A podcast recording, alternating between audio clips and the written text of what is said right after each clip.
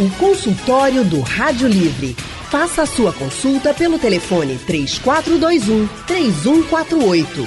Na internet www.radiojornal.com.br. O consultório do Rádio Livre fala sobre a necessidade de repensar o uso do plástico pelo planeta, mas também pela nossa saúde.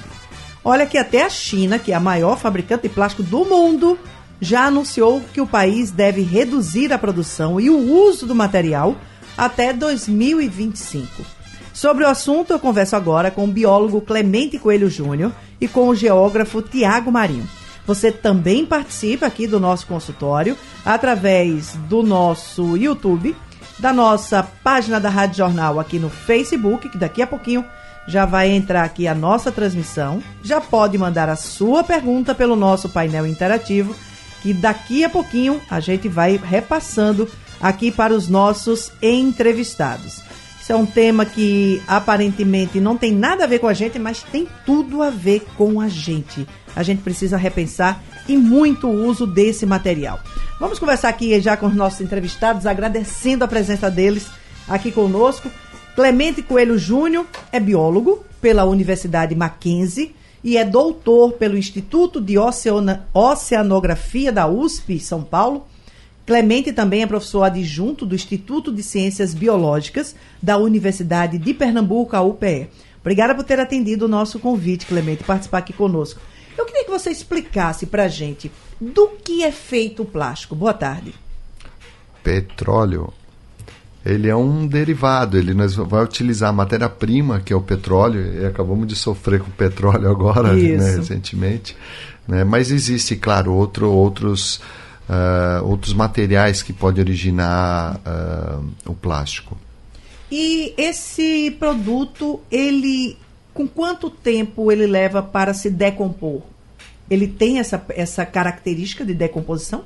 Sim, ele é, dependendo da sua característica, dependendo do que ele é composto, ele pode fragmentar, ele pode liberar moléculas, pode demorar centenas de anos até para sua decomposição total. Isso significa que aquele saco plástico que eu jogo pela janela do ônibus, ali da pipoca que eu acabei de comer, ele indo para o bueiro, batendo em alguma corrente que vá para o rio ou para o mar, a probabilidade dele se desfazer imediatamente é nenhuma. Zero. Totalmente zero. E de se permanecer durante décadas e até é, centenas de anos, é, dependendo da, do, do tipo de material, é existente, existe essa possibilidade. Tiago Marinho é geógrafo, mestre em geociências pela UFPE, especialista em geoquímica ambiental e em rios e estuários. Também é professor da Exuda, que dá pós-graduação em meio ambiente, e representa o Greenpeace aqui em Pernambuco. Tiago, obrigada pela sua participação, pela sua presença conosco. Eu te pergunto, qual é a situação hoje do Brasil em relação a essa produção de plástico, é, a posicionamento dele em relação ao mundo? É, boa tarde a todos. Boa tarde. Um prazer enorme estar aqui. Bom, a posição do Brasil ainda né, caminha em passos muito demorados pra, com relação a políticas públicas né, de, de repensar o uso do plástico. Né, como né, nós estávamos debatendo aqui, é um dos maiores produtores, né, não só de plástico, mas de lixo, no modo geral, né, do mundo. Né? Então, a, a, o, o, que falta no Brasil, na verdade, são políticas públicas que incentivem, né, tragam incentivo, mostrem para a população que é, é necessário repensar né, o nosso uso do nosso, né, desses materiais, do, do, do, plástico em si, né, não só na, na, no comércio, mas também na nossa casa. Né? Então nós também nós contribuímos todos os dias né, com esse aumento de plástico. Né? Então esse plástico é liberado nas ruas, é, parte deles vão para né, aterros ainda, né, é, com tecnologia do passado, né, então parte deles vão parar nos rios, nos estuários, que vão bater no mar né? E quando ele cai na corrente marinha, ele não tem controle. Né? Ele vai junto com a corrente e vai se espalhar no oceano, gerando ainda né, vários processos né, de contaminação, né, como já mencionado aqui por Clemente. A gente não tem nem ideia de onde esse plástico pode ir parar, né? É, chegou na corrente marinha, ele segue junto, né, dentro né, da, da, própria dinâmica oceânica, né, de cada oceano. Então ele vai ser disperso né, na, na corrente pelo mundo inteiro. Agora, Clemente, a, o plástico em si, muita gente, ele é utilizado para muita coisa. A gente usa ele naquela sacola que a gente traz do, do supermercado. Nós usamos o plástico, por exemplo, para embalar alimentos, uh, tanto na indústria como dentro de casa. A gente às vezes usa o plástico para colocar no freezer e deixar o material guardado. E eu te pergunto, o plástico dentro desse uso doméstico, inclusive que a gente faz dele, ele tem prazo de validade? Bom, eu não tenho. Eu, deixa eu ver se eu entendi a sua no pergunta. No uso doméstico que a gente faz dele. Água mineral, é. a gente às vezes sim, garrafa sim, plástica. Entendi, entendi. Aquele uh, plástico que a gente vai guardar um alimento e às vezes esquece ele dentro do freezer e há de eterno. Esse plástico, ele tem um tempo de validade útil ou ele pode correr alguma deterioração ah, que entendi. pode comprometer, por exemplo, os alimentos, a água que a gente está tomando? Pode comprometer, sim. Pode sim. As garrafas PETs, por exemplo elas, elas vão. Tudo que você tiver com, é, cruzando com o tempo. Né? Então, você ter o material, adquirir esse material, não importa o ambiente. Determinados ambientes vão decompor mais rápido o plástico, outros não. Em casa, pode ter condições de que o plástico se decomponha mais rápido. Então, tanto é que não é nem recomendado o, o reuso de garrafas PETs ou de garrafinhas d'água para o consumo dia, é, do dia a dia. Né? Geralmente a gente pensa, ah, já que eu peguei essa garrafinha plástica aqui, eu vou usar durante o ano todo. Não, ela começa a se decompor. É um material que se decompõe e pode liberar é, moléculas nocivas à saúde. Então, temos que ter cuidado com o reuso do plástico em casa. Quando colocada a temperaturas altas, por exemplo, como fogo, micro-ondas, tem algum problema? Não só a temperatura altas, mas também há contato com outras substâncias, por exemplo, o detergente, hum. o álcool. Né? Então, aqueles, aquilo que a gente utiliza normalmente para limpeza Sim. pode estar reagindo com plástico. E que tipo de problema essa reação pode causar no organismo humano? Surgir moléculas novas ou liberando moléculas que estão presentes no plástico que são nocivas à saúde. Que tipo de problema, por exemplo, essa molécula ah, poderia sim. causar? Vários, né? Desde intoxicações, né? Sinais de intoxicação, até problema mais sério, cumulativos, na qual possa levar é, doenças é, crônicas como câncer ou outras. Nossa. Tiago, quando a gente fala de plástico, a gente normalmente atribui muito à sujeira das ruas, mas é, para o meio ambiente em si, o que, que significa é, a, esse descarte de uma certa forma, eu diria, irresponsável que nós, enquanto sociedade, fazemos desse material no meio ambiente? Bom, vou citar aqui o exemplo da tartaruga. Eu estava pensando que, nela agora, que, você acredita? o pessoal que é biólogo né, pode, pode completar essa, essa questão, mas veja, uh, o hábito alimentar da uma tartaruga, por exemplo, né, vamos aqui falar no, linguajar da população. Certo. Né? Um, um dos grandes, né, uma das grandes fontes de alimento da tartaruga é o que nós chamamos de água viva, né, que está lá no, no, presente nos oceanos. Uhum. Né? E quando você descarta um, um, plástico, ele chega nesse ambiente, por exemplo, ele acaba assumindo né, uma, uma característica muito própria né, de, desses animais que servem de alimentação para a tartaruga e esses animais acabam ingerindo né, e é onde está todo o problema da cadeia alimentar né? Porque esse plástico ele vai também se degradar, ele vai se quebrar em micro, né, vários pedaços né, menores, e aí ele vai gerar o que nós chamamos de microplástico, né, que é outra grande preocupação né, da, da, da, comunidade ambiental, é que esse microplástico ele já está no mundo, no, em todos os oceanos, está migrando e ocupando as cadeias, ali, é, as cadeias menores, né, os animais menores. Quando você está né? falando de microplástico, você está falando de pedaços do plástico Isso. que estão se espalhando Pe pelo oceano, corais e tudo? Isso. E menores que um grão de areia. Isso. Nossa. Que é, outra, é outro grande problema. Né? A gente fala do, do lixo, do plástico em si, mas há uma temática muito forte mundial hoje, né, voltada exclusivamente para o estudo do microplástico, que é uma grande preocupação nossa. E posso fazer um complemento, Tiago? O Tiago foi falando, é legal porque nós temos uma tabela interessante, são dois cientistas Sim. e dois ambientalistas, né, e a gente e ativistas. É, o microplástico que ele que ele está citando agora talvez seja o maior dos problemas.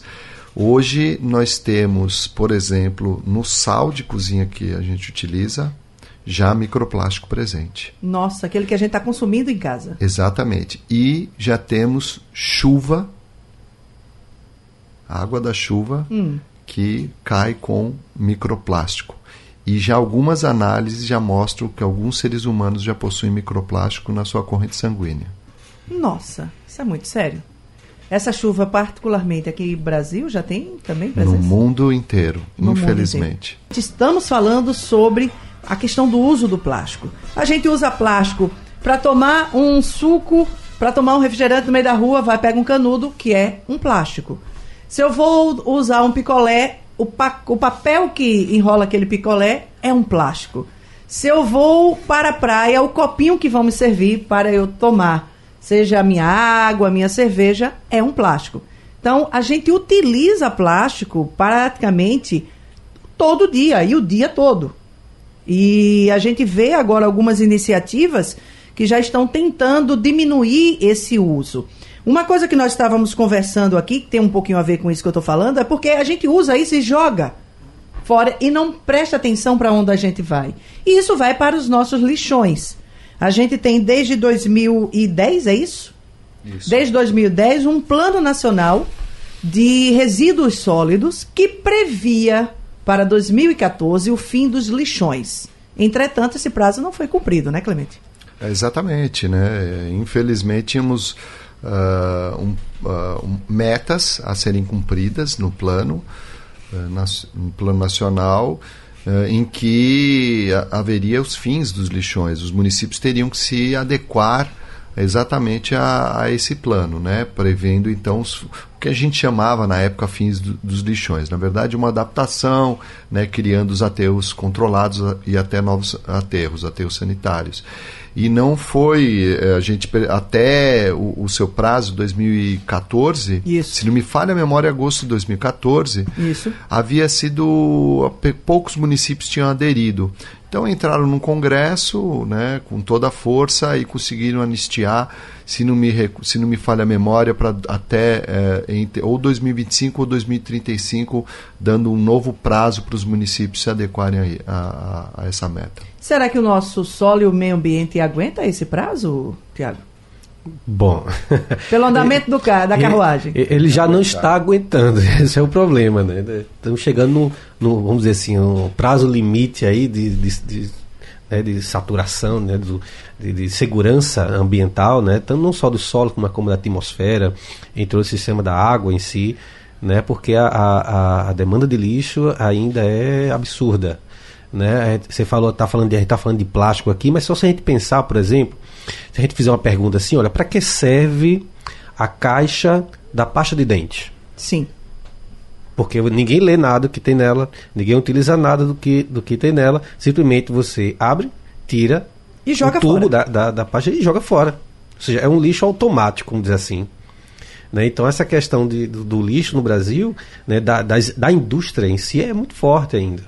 Então, a gente precisa repensar né, no, no, prazo né, o mais breve possível né, o que nós realmente vamos é, é, realmente é, é, ser necessário ser utilizado para o futuro. Né? Porque é, tem lixo automático, como esse aí, é o exemplo da, da caixa, da, da, pasta de dente, Sim. Né? como a é, plástico em geral, que é o debate de hoje. Né? Então, é, essa é a grande preocupação.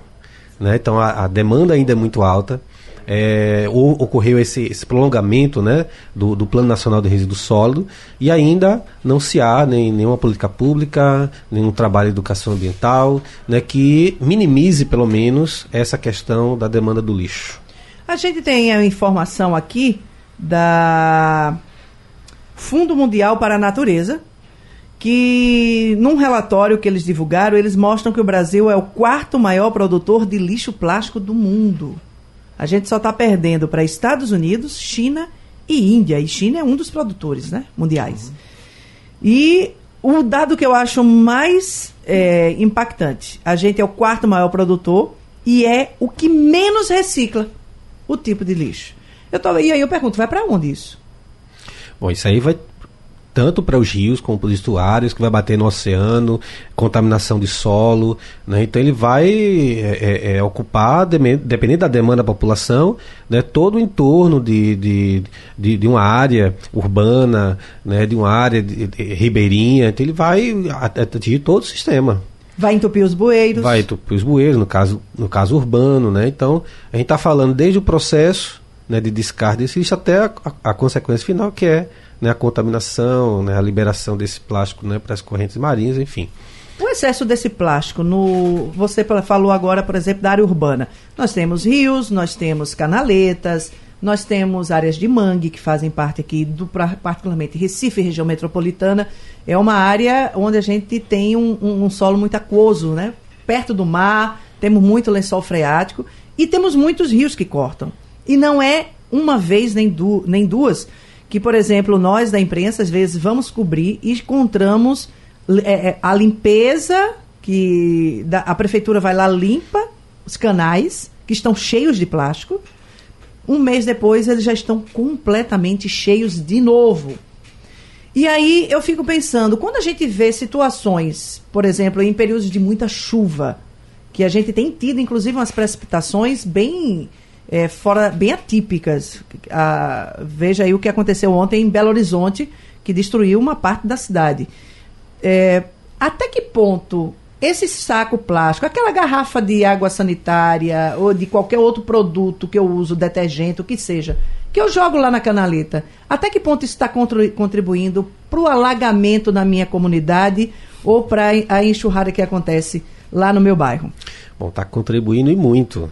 Né? Se a gente pensar, é, não gosto muito de utilizar esse termo, por exemplo, canal. Né? Você tem exemplos aqui como o canal do Arruda, né? entre outros. É, a população tem que é, lembrar que é, esse local ele, ele não era canal. Ele era foi, um rio. Era um rio. Ele foi transformado em canal. Eu tomei um susto com isso lá em Jardim Atlântico, Olinda, o Fragoso. Todo mundo chamava de canal Fragoso isso, e é um rio, né? né? Rio Jordão, que passa em, no bairro Boa Viagem, por exemplo. Né?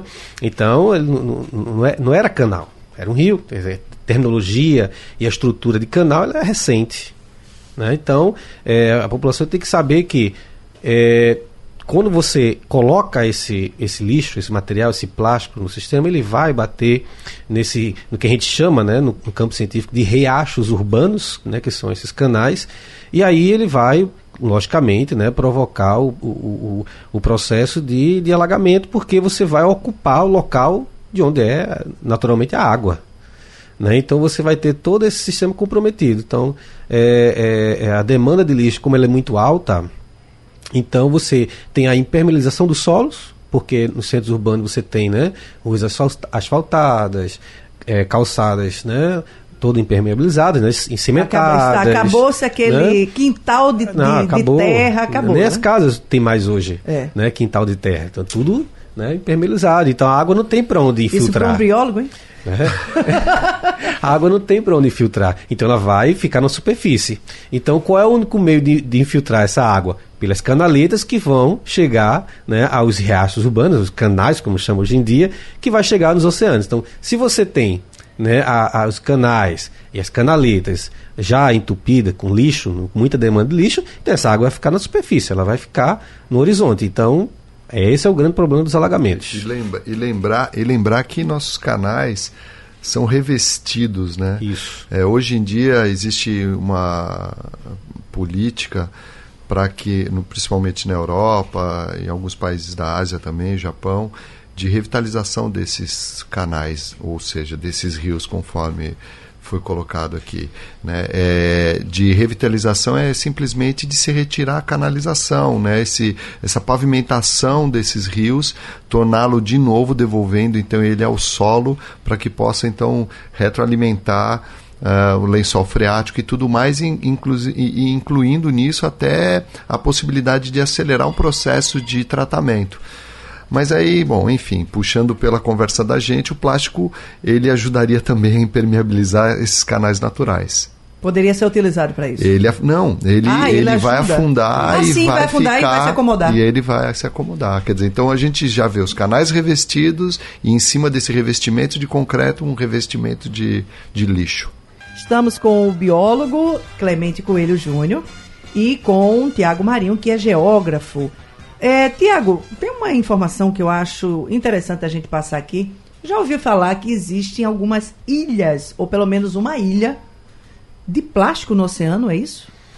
Isso, exatamente. Então, quando esse, esse plástico entra na corrente marinha, né, nos oceanos, não só no Oceano Atlântico, mas no Pacífico, no Índico, existe um, vórtice, né, que a, é, acaba atraindo, né, puxando, né, esse esse plástico, vamos dizer, litorâneo, né, de vários países, não só o Brasil, e ele vai se acumulando nessas áreas, onde a corrente marinha ela acaba cessando um pouco. Né? Então ele vai ali acumulando e vai formando né, o que nós chamamos hoje dessas essas ilhas né, de lixo né, nos oceanos, como o grande exemplo é a, é a, ilha do Pacífico, né, a ilha de lixo no Pacífico, que aí você já tem um, um, uma, uma, dimensão né, absurda. Qual o tamanho que ela está? Hoje, é, o último dado que saiu dela está em torno de 1,6 né, é, milhões de metros quadrados. Ela já é visível um, a olho, né? Por satélite. Por satélite. Por satélite, já é visível. Já. Então a, a dimensão já é extrema. Quer dizer que no futuro as ilhas não serão mais vulcânicas, elas serão é, de plástico. Serão de plástico. Exatamente isso. Né? serão de plástico. Elas serão de plástico, nossa. É, Clemente, agora, por mais que a gente tente não usar, o plástico bate na, na mesa da gente, ou pelo menos na cozinha da gente. Isso é um fato. Por mais que a gente queira não usar, ele está presente no supermercado em várias é, o, o, produtos que a gente consome. E aí eu te pergunto, qual é a forma correta da gente fazer o descarte desse material? É, veja, uh, a forma correta é colocá-lo para reciclagem. Porém, Esse, ele é reciclável? Nem todos os plásticos, mas a grande maioria sim. Agora, lembrando que a indústria da reciclagem é uma indústria que consome água, que consome energia, né? A gente tem uma impressão de que colocando para reciclar, né, na verdade, o que é, que é interessante, né, devolvendo o plástico novamente para ser produzido e ser reutilizado, mas acho que para que se evite então esse consumo de água e energia que dentro desse processo industrial, nada mais, nada menos do que o consumo consciente. Né? Alguns países já estão adotando isso no seu, na, no seu cotidiano, já culturalmente já está inserido. O exemplo é a Suécia, né? jovens da Suécia, na qual a gente já tem ouvido bastante por conta de Greta e, e outros jovens, é, criaram uma campanha há dois anos atrás que se chama é, Vergonha de Consumir. Só o título ele é impactante. É verdade. Né? ao você ir para um. É só fazer um, aqui um, uma avaliação do nosso dia a dia. Quando a gente vai num, numa farmácia e vai comprar uma cartelinha de um, de um remédio qualquer para dor de cabeça, eles já te empurram um, uma sacola plástica. É. Sendo que aquela cartelinha com quatro comprimidinhos você pode botar no bolso, pode botar, enfim, dentro. Na bolsa. Na, é, ou, ou levar na mão. Sim. Né? É, você vai comprar um é, pãozinho, eles colocam dentro de uma sacola de papel, na qual o pão foi feito para ser colocado em sacolas de papel para continuar com aquela é, ser crocante, ter aquela textura, mas te enfiam uma sacolinha plástica para que você coloque, inclusive o pãozinho fica muito ruim depois, né? Inclusive gente... quando ele está quente ele fica suave. Exatamente, exatamente. E aí a gente tem que lembrar e conversar mais com nossos avós, com os nossos nossos pais, no meu caso, meu, minha mãe. eu, eu tenho 53 anos, quando menino, eu ia fazer mercado para minha mãe, ia na padaria, uhum. comprava refrigerante trocando garrafa de vidro. Isso. Eu comprava pãozinho vindo numa sacola de, eh, de papel e carregava uma sacola plástica que hoje tem um nome bonito de eco bag. Na época era uma sacola normal. Né? Então acho que esse, essas mudanças de hábito que vão fazer a grande diferença hoje no mundo em relação ao plástico. As pessoas precisam mudar uh, os seus hábitos de consumo. E Tiago, quanto tempo a gente levaria se a gente começasse hoje a, digamos assim, a limpar o nosso mundo desse plástico? Tem Bom, essa é. previsão? Já existe uma matemática para isso? Não, não, não, tem um número preciso. Né? Na, na, verdade, nós já estamos no negativo. Né? Se a gente for pensar assim, bom, se para hoje né, de cessar, é uma coisa difícil, impossível claro. de fazer, né? bota aí 50 anos, no mínimo. Para começar a limpar. Isso, no mínimo, no mínimo. No mínimo para você ter um processo de início né, de retirada do, do, do plástico do, do, do, sistema né, industrial, de tudo. Então é um, um, é um número que não, não é preciso. Então, se você pensar em termos ambientais, estou falando em termos industriais. Né? a não utilização do, do plástico. Uhum, então, sim. Se parar hoje ainda, por mais 50 anos, vão, vão utilizar muito plástico ainda. Mas em termos de ecossistema, não tem um número. É coisa. É, e né? lembrar que nós já deixamos, já, já marcamos a, a, a, nossa. pontuamos, o ser humano pontuou Sim. a nossa nova era. Nós entramos na era do antropoceno exatamente por conta do consumo e por conta do plástico, principalmente Isso. do plástico. O que é o antropoceno? É exatamente a marca que nós estamos deixando no planeta. Isso. Aquilo que talvez não, não, não desapareça. Então é o vidro, é o plástico, isso já vai estar, tá, a gente já marcou, né, o consumo, a mudança da atmosfera com o consumo de combustível fóssil. Né, é, é, eu acho que somos responsáveis pelas gerações futuras em relação a, a essa, esse passivo. Nós estamos deixando um passivo bem complicado para se resolver no futuro. Clemente Coelho Júnior, biólogo e doutor pelo Instituto de Oceanografia da USP. Tiago Marinho, geógrafo, mestre em geociências pelo UFPE, especialista em geoquímica ambiental. Eu quero agradecer imensamente a participação de vocês conosco aqui no nosso consultório hoje. Gratidão pelas informações que a gente possa reverter aí esse quadro o mais breve possível. Gratidão. Est estamos aqui para isso. Obrigado também pela participação, a todos né, os ouvintes, a você. Estamos à disposição. Muito bem. Rádio Jornal, em primeiro lugar o tempo todo.